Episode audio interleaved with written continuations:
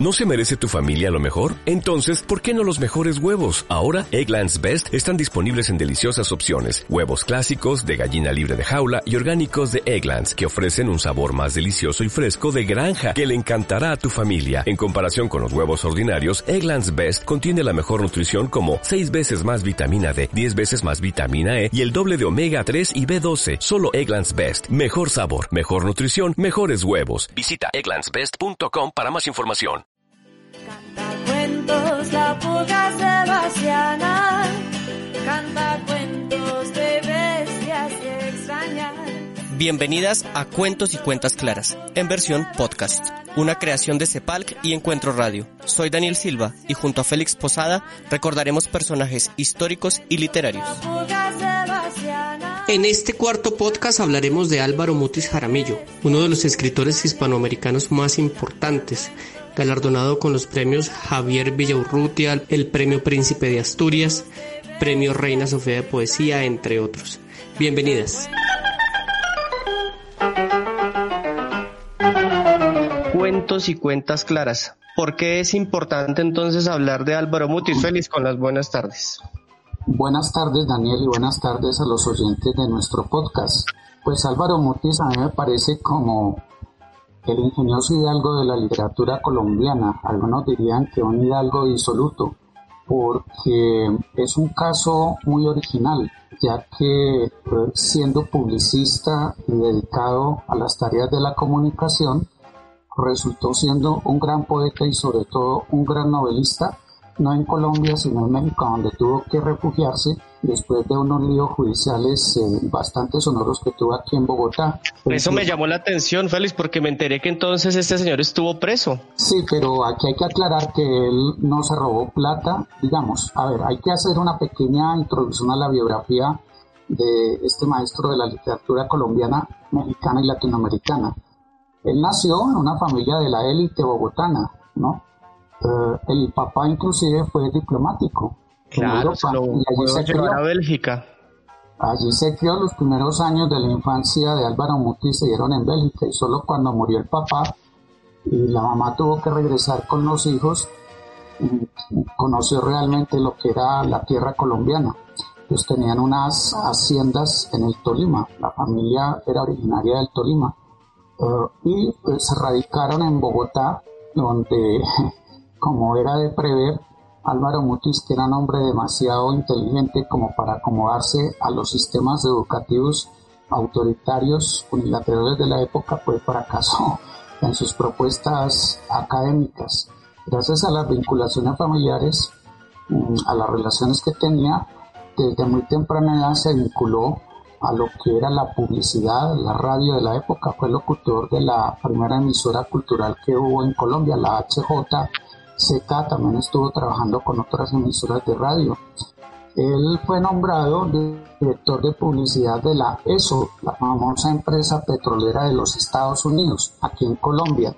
Y siendo muy generoso y muy amigo de los amigos literatos, de los amigos artistas, dedicó buena parte del presupuesto, lo desvió, como diría un amigo nuestro, lo desvió con buenas intenciones para ayudarle en el diario vivir a muchos de sus amigos. Eh, cuando la empresa revisó, hizo auditoría y se dio cuenta de que una buena parte de la cuenta de publicidad había sido gastada en ayudarle a los amigos de Álvaro Mutis, pues se presentó un lío judicial. Eh, Álvaro Mutis, ayudado por algunos de sus colegas, logró huir hacia México. Allí en México empezó a hacer su vida como un exiliado, creyendo que iba a estar a salvo de la justicia, más que de la justicia colombiana, de la justicia de los norteamericanos.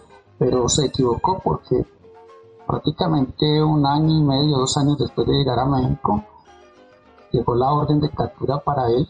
Fue detenido en la cárcel terrible que había en Ciudad de México, la cárcel de Lecumberri, donde pasó creo que 15 meses, eh, acompañado de lo más granado de la delincuencia mexicana.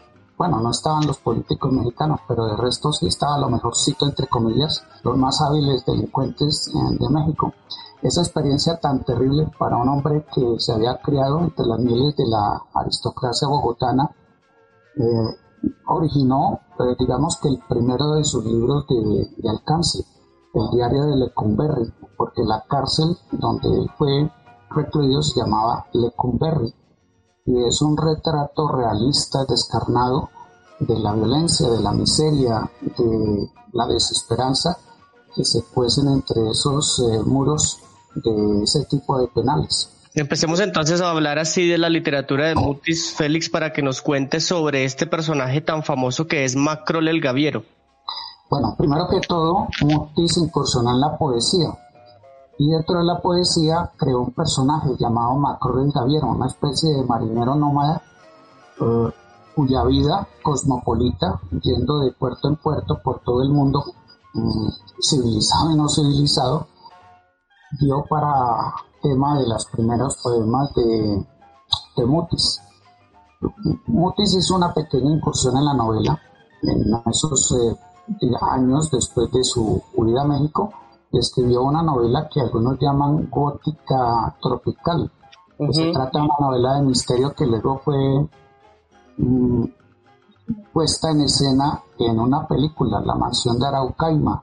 Araucaima era el nombre de la hacienda allá en el Tolima donde supuestamente se desarrollaron los hechos sangrientos que hacen parte de la trama del libro y de la película, aunque ni la película ni el libro tuvieron la importancia recibieron la importancia que deberían haber tenido. Realmente Mutis despegó como novelista ya en la última etapa de su vida, de su larga vida. Él vivió 90 años. Cuando él tenía más de 60 años fue que empezó a escribir un ciclo de novelas teniendo como personaje central a Macro el Gaviero. Y alrededor de Macro el Gaviero fue creando una serie de personajes también muy interesantes como Ilona, hay una novela que se llama Fue llevada al también. Que fue llevada al, cine, sí, cómo no. Eh, la nieve del almirante, la última escala del tren steamer. Él va, digamos, describiendo esa vida de la marinería comercial, pero no no de la marinería comercial de los grandes barcos transatlánticos, sino de esos barcos de cabotaje de mala muerte que abundan en los puertos del mundo. Y Macrol es una especie de aventurero que va de puerto en puerto llevando una vida que a mí se me parece mucho a la de los existencialistas franceses pintados por escritores como Camille, El Mersol, El extranjero, y a otros personajes que hicieron, como hicieron parte central de la novela de Sartre. ¿Es una existencialista? Sí, cuénteme. Yo tengo que decir que averiguando sobre Mutis me doy cuenta que también le sucedieron cosas como persona interesantes, Félix. Y es que hay un libro de él que yo no sé si usted conozca que se llama La Balanza, ¿lo recuerda? No, no lo recuerdo ese libro no, es que, es que es muy difícil porque ese libro prácticamente no, no existió. Ese libro lo hizo él con un señor Carlos Patiño. Resulta que lo hicieron y lo mandaron a imprimir, pero no habían terminado de pagar a la editorial. Entonces, cuando eso quedó ya impreso, no lo podían sacar. Eso fue en febrero del 48. Feliz, ellos reunieron plata para poderlo sacar y después llevarlo a las librerías y en abril lo pudieron sacar. Entonces, en abril lo sacan y exactamente el 8 de abril de 1948 ellos lo regalan a los amigos y los dejan en unas librerías. El 9 de abril del 48 sucede el Bogotazo y entonces Mutis dice que eh, como anécdota sus libros pues totalmente desaparecieron y era porque se incendiaron hasta las librerías. Mutis se convirtió en Ciudad de México en una especie de embajador o de protector de muchos escritores latinoamericanos que llegaban a esa ciudad buscando futuro, buscando editoriales, buscando cercanía con los grandes, eh, entre comillas, astros de la literatura mexicana.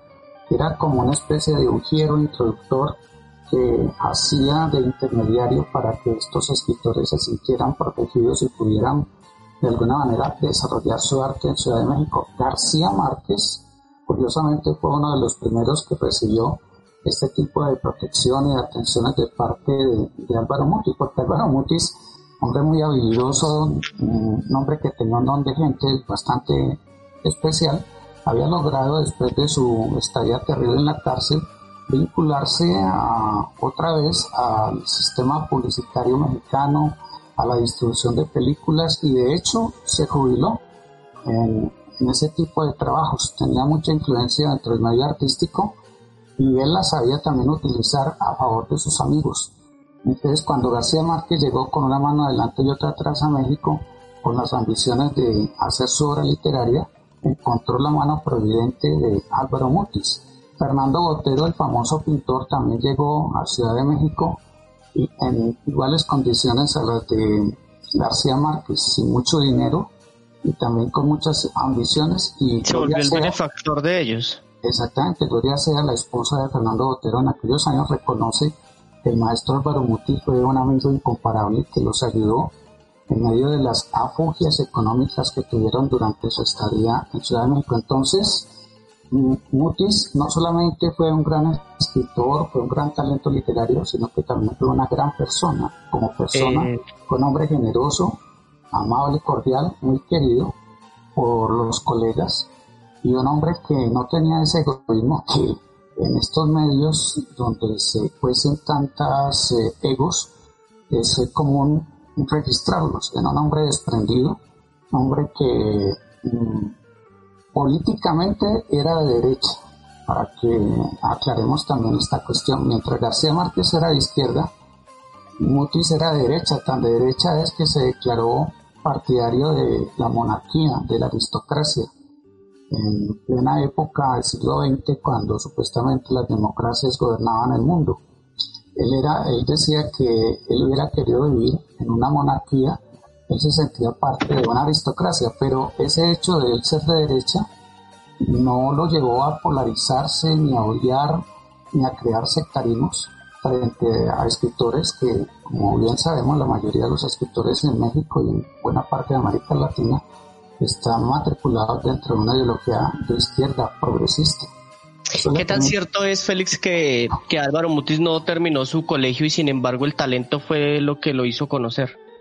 Igualmente intentó hacer universidad, creo que intentó estudiar derecho, pero no pudo, no pudo, no, no, no pudo adaptarse a ese tipo de clases eh, magistrales estériles, eh, autoritarias, memorísticas, que eran lo común y corriente en los años 40 en la Colombia de esa época que todavía lo siguen siendo dentro de nuestro actual sistema educativo. Sí, él es el colombiano, el único colombiano que ha ganado el premio Cervantes o han ganado otros? No, es el único que lo ha ganado, lo ganó creo que en el 2003.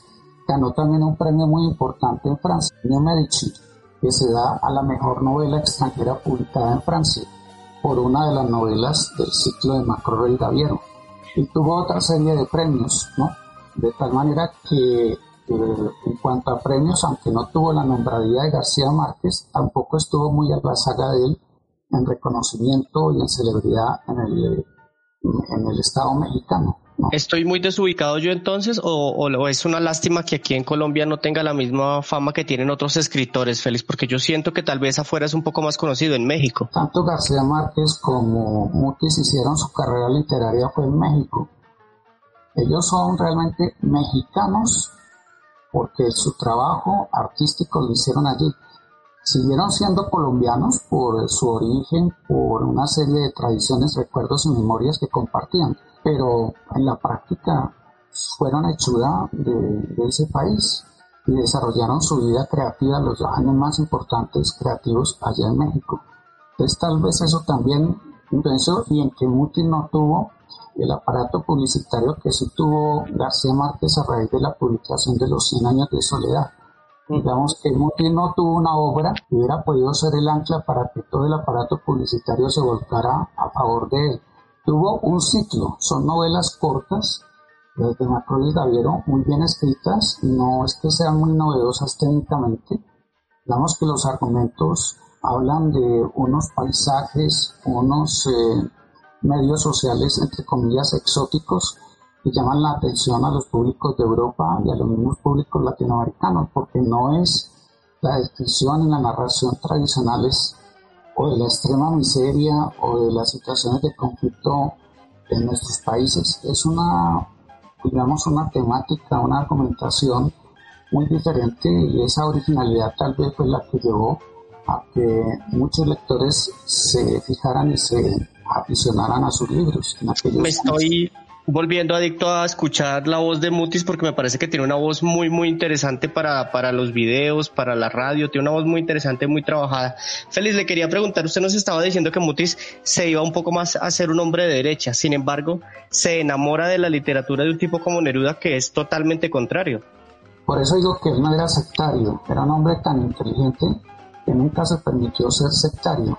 Y muchos creían que su ideología de derecha era solamente para impactar, para impresionar, para provocar a sus oyentes, ¿no?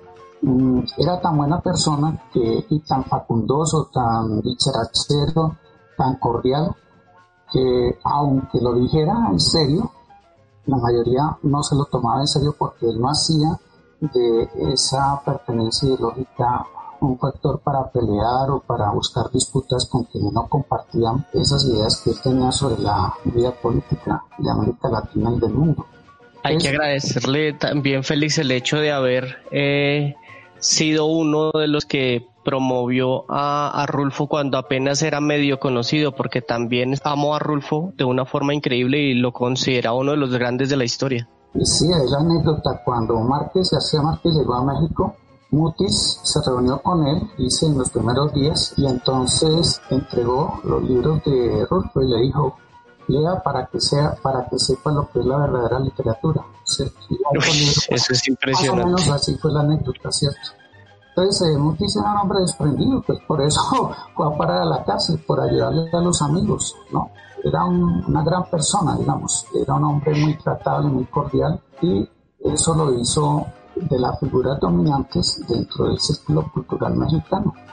Los que estamos eh, alejados de los libros de Mutis por cualquier razón y, quisiéramos entrar, ¿cuál usted, cuál sería la novela que usted nos diría que, con la que podríamos empezar, Félix? Podría ser cualquiera de las del ciclo de Macro Gaviero. Yo diría, por ejemplo, Lona llega con la lluvia, o también la última escala del Tran Steamer. El Tran Steamer era un barquito de cabotaje y ya estaba en las últimas eh, con una maquinaria muy avejentada y entonces Macro del Gaviero hace parte de los propietarios de ese barco. En la novela se pinta, se describe como este barco después de tantos años de navegar por los puertos del mundo termina mal, entre comillas mal, termina por allá en un fondeadero hundiéndose, ¿cierto? Muy bien, esa la tendremos presente para empezar, para empezar en este mundo de Mutis que es tan grande es bastante grande, sobre todo el mundo de Macro del Gaviero, y eh, tiene una, entre comillas, ventaja sobre García Márquez, que así como fue un gran novelista, también fue un gran poeta. Es un poeta de alto vuelo. Yo creo que es uno de los 10 poetas colombianos más, eh, digamos así, más célebres en la historia de la literatura colombiana en los podcasts que, que, que, hemos hecho y que vamos a seguir haciendo sobre literatura, al final la idea es que vayamos cerrando con la pregunta de siempre, ¿de qué nos estamos perdiendo los que no hemos llegado a este autor?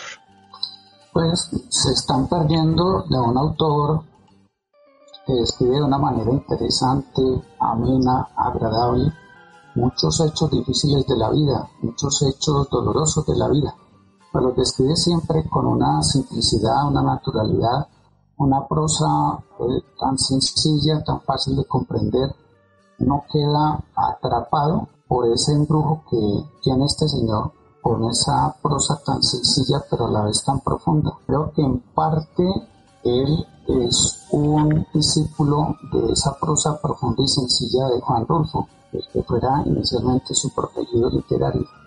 Claro que sí, entonces nos estamos perdiendo de un gran escritor colombiano.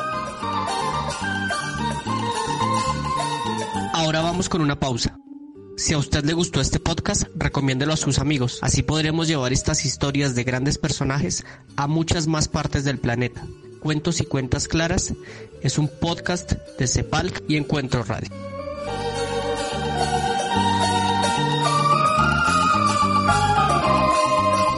Pues sí, invitación a leer los libros de Álvaro Monte. Son libros no demasiado largos que se prestan para que en estos días de encierro obligatorio nos podamos enriquecer en nuestras vidas afectivas e intelectuales con una prosa maravillosa, sencilla, profunda y que plantea otra visión de estos países del tercer mundo muy diferente a la que hemos podido con otros autores eh, llevan la literatura a un nivel extremo de sufrimiento.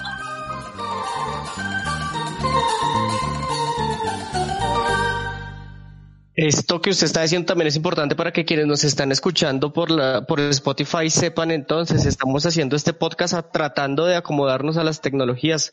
Estamos con Edward que está en Villavicencio, estamos con Félix desde las oficinas de CEPAL y yo estoy aquí encerrado en casa, pero pues eso no es un impedimento, Félix, nos toca acomodarnos a la situación. Sí, y qué bueno acomodarnos con escritores, con autores, con compañeros como Álvaro Montes, un señor que eh, cuya compañía es agradable de por sí. Es un señor que te invita a escuchar lo que él nos quiere narrar y que esa narración la suele hacer como la solían también hacer hace muchos años los cuenteros populares, en medio de una gran profusión de palabras, pero de palabras sencillas que iban despertando emotividad, despertando esa sensación de misterio, de saber qué va a suceder con los protagonistas con los que empezaba la narración. esa capacidad de mantener la atención durante la lectura del texto hace parte de la fórmula de los grandes escritores de ayer y de hoy, y esa fórmula la tiene Motes. Muy bien, Félix. Este fue nuestro cuarto episodio de podcast en nuestro canal Cuentos y Cuentas Claras. Ahí vamos a estar grabando más de como sea, en las condiciones que sea, pero continuaremos. Entonces agradecemos a las personas que ya se volvieron seguidores de nuestro canal en Spotify. Hoy estuvimos hablando, como ya lo saben, de Álvaro Mutis, un hombre que murió hace relativamente poco, en el 2013, a sus 90 años. Y siempre agradecidos, Félix, por compartir entonces lo que sabe en literatura y en historia. Bueno, muchas gracias, Daniel, y esperamos que los oyentes se motiven para entrar en esas aguas profundas y bastante fértiles de la literatura de Álvaro Mutis. Perfecto, Félix. Hasta luego. Hasta luego, Daniel.